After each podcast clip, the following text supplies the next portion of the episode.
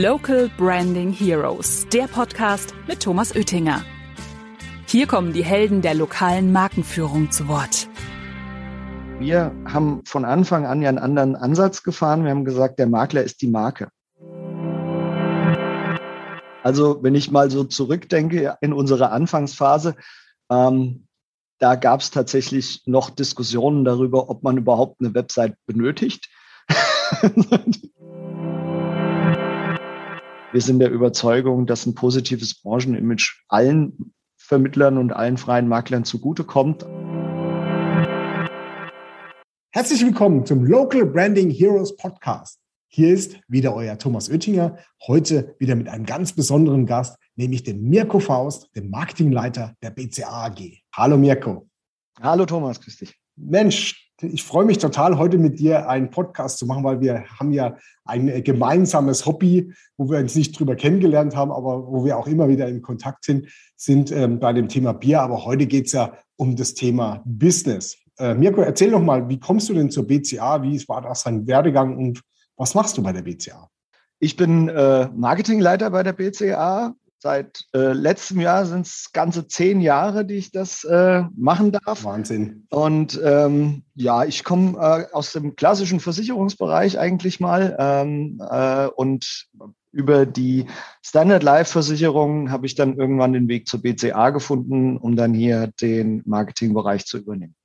Super. Und was sind da deine Tätigkeiten im, bei der BCA AG als Marketingleiter? Wie groß ist dein Team? Was ähm, Machst du so? Ja, also wir sind äh, ein äh, kleines, schnuckliges Team von sechs Personen im Marketing bei der BCA. Wir ähm, haben in der Vergangenheit sehr großen Wert auf das Thema B2B-Marketing gelegt, weil wir ja mit freien Maklern und freien Vermittlern zusammenarbeiten, haben relativ viel im B2B-Bereich gemacht und haben irgendwann gesagt, wir müssen eigentlich unseren Vermittlern auch ein bisschen helfen, B2C-Marketing zu machen und äh, da entsprechende Unterstützung zu bieten, um dem Makler zu helfen, sich auch zu positionieren gegenüber seinem Kunden als unabhängiger Berater und eben nicht als der Ausschließlichkeitsvermittler, den der Kunde natürlich genau. häufiger genau. kennt. Genau, in dem Bereich arbeiten wir auch schon, ich glaube schon acht Jahre zusammen, mittlerweile sieben, acht Jahre, schon ja. eine ganze Weile, ähm, um die freien Makler zu unterstützen. Du erzähl mal vielleicht den Zuhörenden, was die BCA AG denn generell macht, weil das ist ja, wie du schon gesagt hast, keine Endverbrauchermarke, sondern eine Marke, die die freien Makler gut kennen, ähm, dass man das Geschäftsmodell so ein bisschen nachvollziehen kann. Ja, richtig. Also wir sind als äh, Maklerpool quasi ähm, der Großhändler für den Makler im Bereich Versicherung und Investment. Das heißt, der unabhängige Makler hat die Möglichkeit, so wie es auch in der Vergangenheit häufig gelaufen ist, sich quasi mit jedem Versicherer zusammenzusetzen und jedem Versicherer oder jeder Investmentgesellschaft eigene Verträge auszuhandeln, um dort dann eine Anbindung zu bekommen.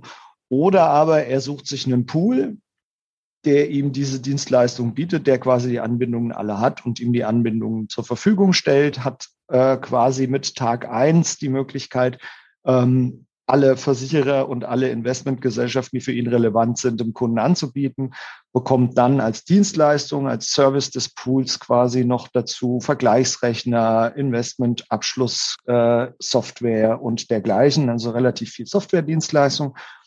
Und in unserem Fall der BCA neben einem hauseigenen Research für die verschiedenen Produkte bekommt er von uns äh, auch noch Marketingdienstleistungen mit auf den Weg, das ist ja das, worüber wir uns heute unterhalten wollen. genau. Jetzt äh, fragen wir nochmal tiefer nach. Du hast den Begriff freier Makler verwendet und Ausschließlichkeitsvermittler. Ja. Äh, ähm, vielleicht kannst du kurz erklären, was der Unterschied ist. Ja, also der, der, der klassische, ich sage jetzt mal das äh, klassische Allianz, Ergo und es gibt noch ganz, ganz viele andere Büro äh, um die Ecke. Das äh, hat eben die, wie der Name schon sagt, die äh, Produktpalette der Ergo oder der Allianz im Angebot und kann das dem Kunden äh, auch anbieten. Und das sind die natürlich, die mit einem entsprechenden Werbedruck und mit einem äh, entsprechenden Werbebudget auch im Markt dastehen, die dann auch natürlich von der großen Marke Ergo oder Allianz im Hintergrund natürlich auch nochmal äh, entsprechende Unterstützung bekommen. Demgegenüber steht im Prinzip der freie Vermittler, der Makler, mit dem wir zusammenarbeiten, der seinem Kunden qua äh, Auftrag die beste äh, Police, das beste Produkt aus dem Gesamtportfolio und aus dem Gesamtmarkt raussuchen muss, nicht im Lager des Versicherers steht, sondern eben im Lager des Kunden und quasi ähm, sein Auftrag ist, dann aus der Vielfalt der verschiedenen Produktanbieter auch das beste Produkt für den Kunden rauszusuchen. Ähm, der in, als Selbstständiger dann natürlich entsprechend mit ein bisschen weniger Werbedruck als die großen Marken unterwegs ist. Und da ist im Prinzip die große Herausforderung, wie schafft man es, ihn in seinem Local Business zu unterstützen und ihn quasi vor Ort dann auch mit einer entsprechenden Wahrnehmung auszustatten. Mhm. Das ist also gerade auch die Herausforderung, die wir auch in dem Markt auch haben. Also er muss seine eigene Marke aufbauen. Er muss, äh, darf sozusagen, soll auch in seinem eigenen CD-Aufbau äh, auftreten, einen eigenen Claim. Also das heißt, als kleiner Selbstständiger vor Ort muss er auch sagen wir, den Nutzen an seine Endverbraucher oder Gewerbekunden auch bringen, ohne dass er die große Marke hinten dran war. Und so sind wir auch gestattet. Äh, wir haben uns eben gerade noch mal so vorab unterhalten, ähm, wie bauen wir denn für freie Makler lokale Marken auf, so dass er seine Farbe hat, sein Logo drin hat, seine Unterschrift, seine Anfahrtskizze, sein, seine spezielle Serviceleistung und so weiter. Ja, machen wir jetzt schon seit ja, sieben, acht Jahren. Ich habe tatsächlich nicht nachgeguckt, äh, wie lange wir das schon so zusammen betreiben. Ähm, genau, das war jetzt eine Herausforderung. Gibt es zu diesen freien Maklern noch weitere Herausforderungen, gerade speziell fürs Marketing?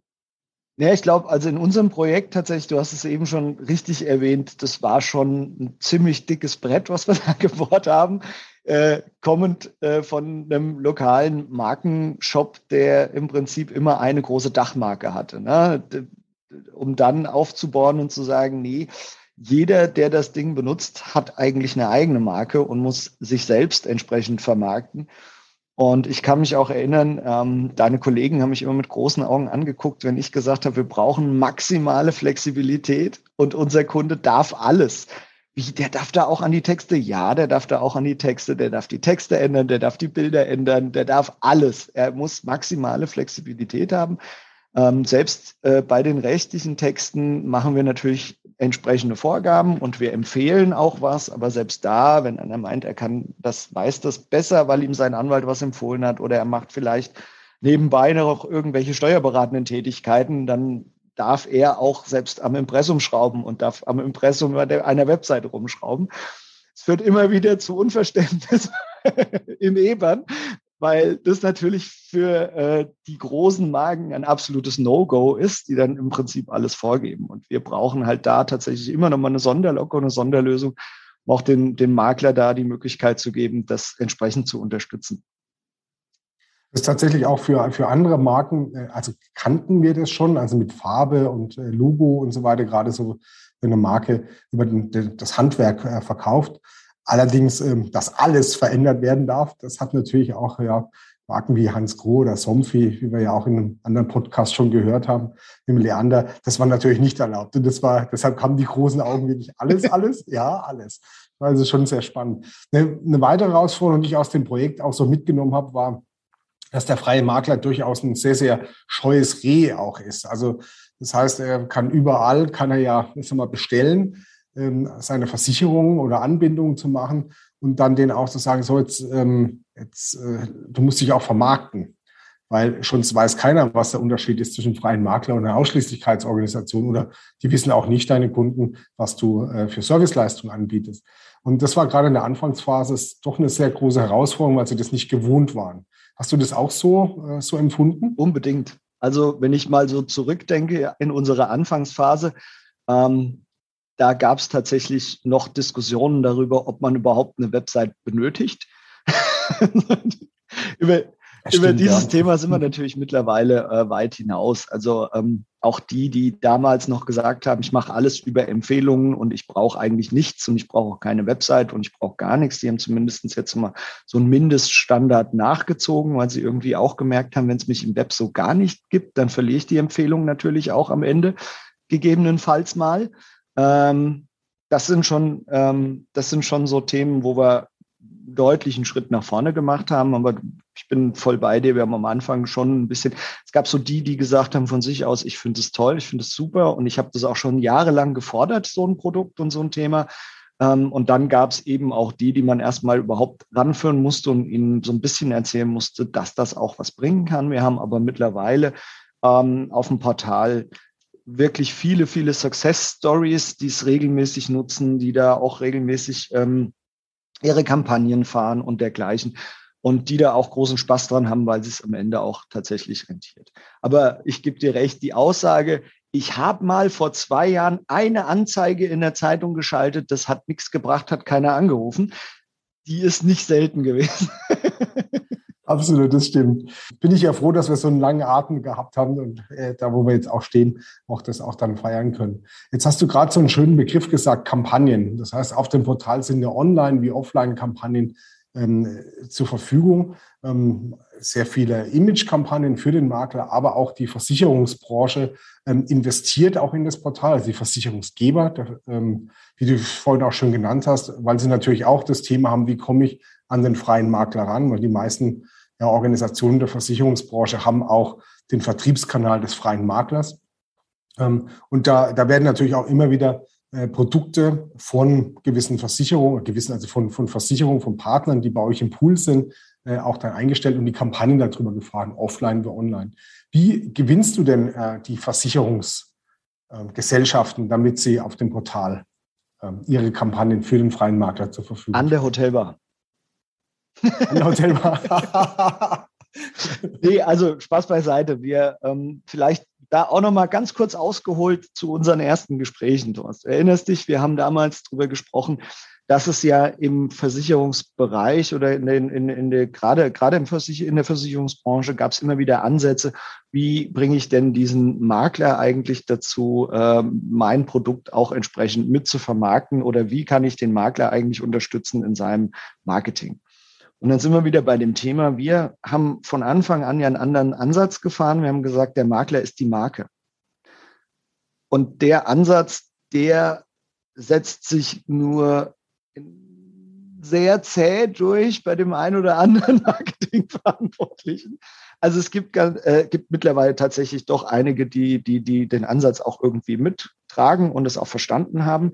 Ähm, aber es gibt halt doch immer noch diesen, diesen Ansatz, es muss ganz groß mein Logo vorne draufstehen und hinten darf irgendwo mal ganz klein der Kontakt des Maklers erscheinen.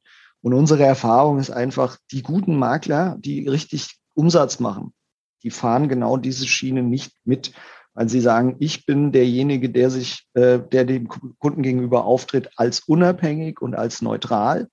Ich kann doch nicht mit der, und jetzt ist halt das, was einem als erstes einfällt. Ich kann doch nicht mit der Allianzbroschüre beim Kunden stehen.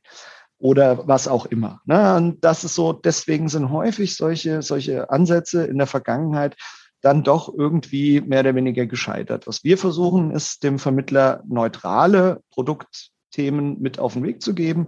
Wenn wir halt sagen, wir machen jetzt eine Kampagne zum Thema Pflegeversicherung, dann schreiben wir halt nicht ganz groß drauf, das ist die Pflege, Pflegeversicherung von XY, wir nehmen den Kunden erstmal mit, warum das Thema wichtig ist. Wir nehmen ihm, wir nehmen den Makler mit und sagen, guck mal, der berät dich unabhängig zum Thema Pflegeversicherung, was natürlich die Möglichkeit ist.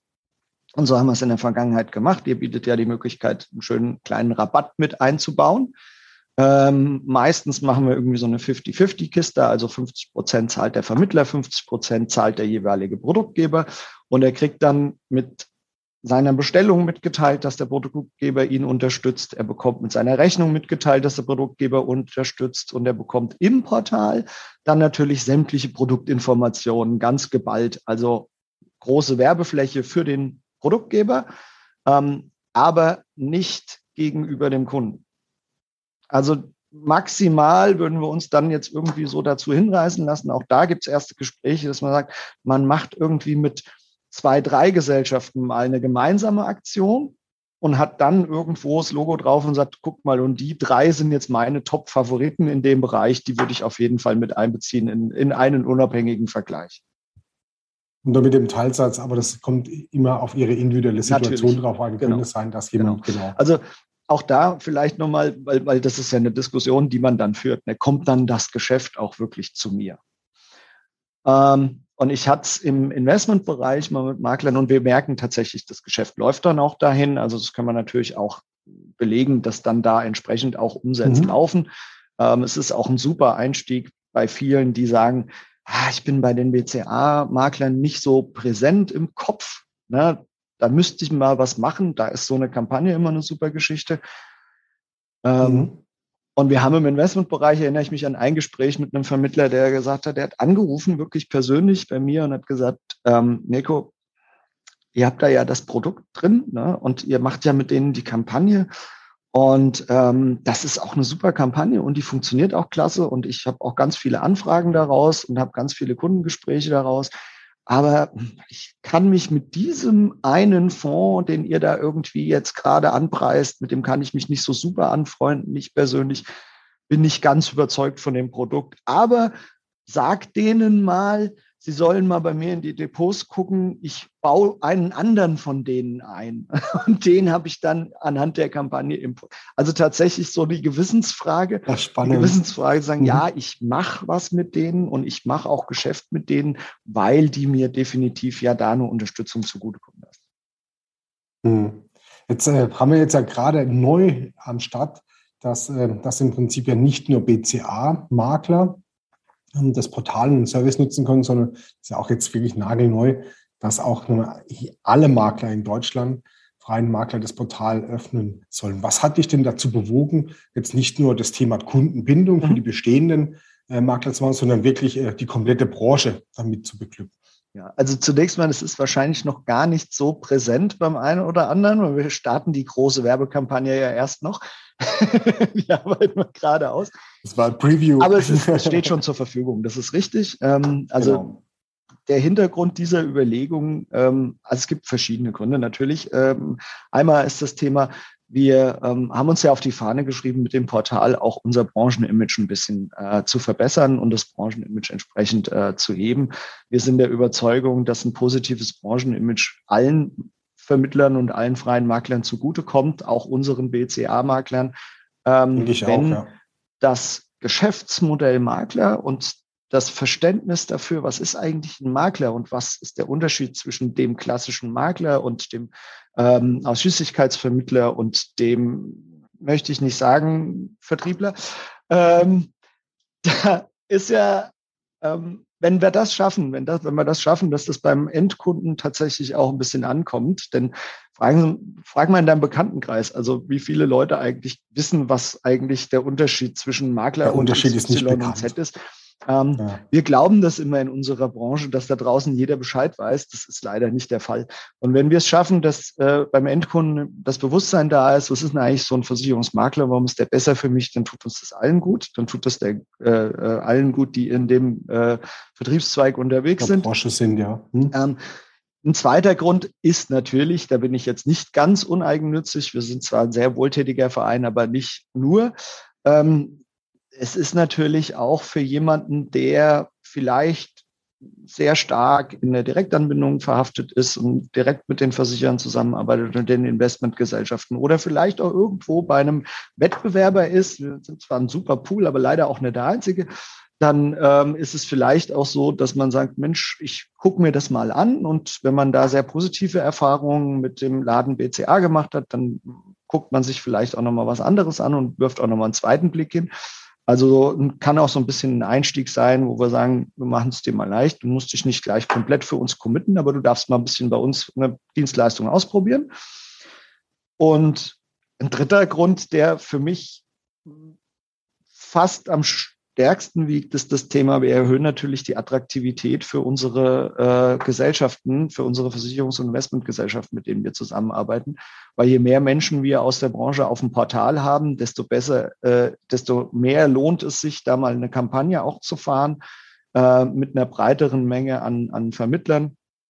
Und wir haben im Prinzip ja, den Marktzugang zum Maklermarkt, wenn es darum geht, wie schaffe ich es denn eigentlich im Maklermarkt äh, mein Marketing voranzutreiben.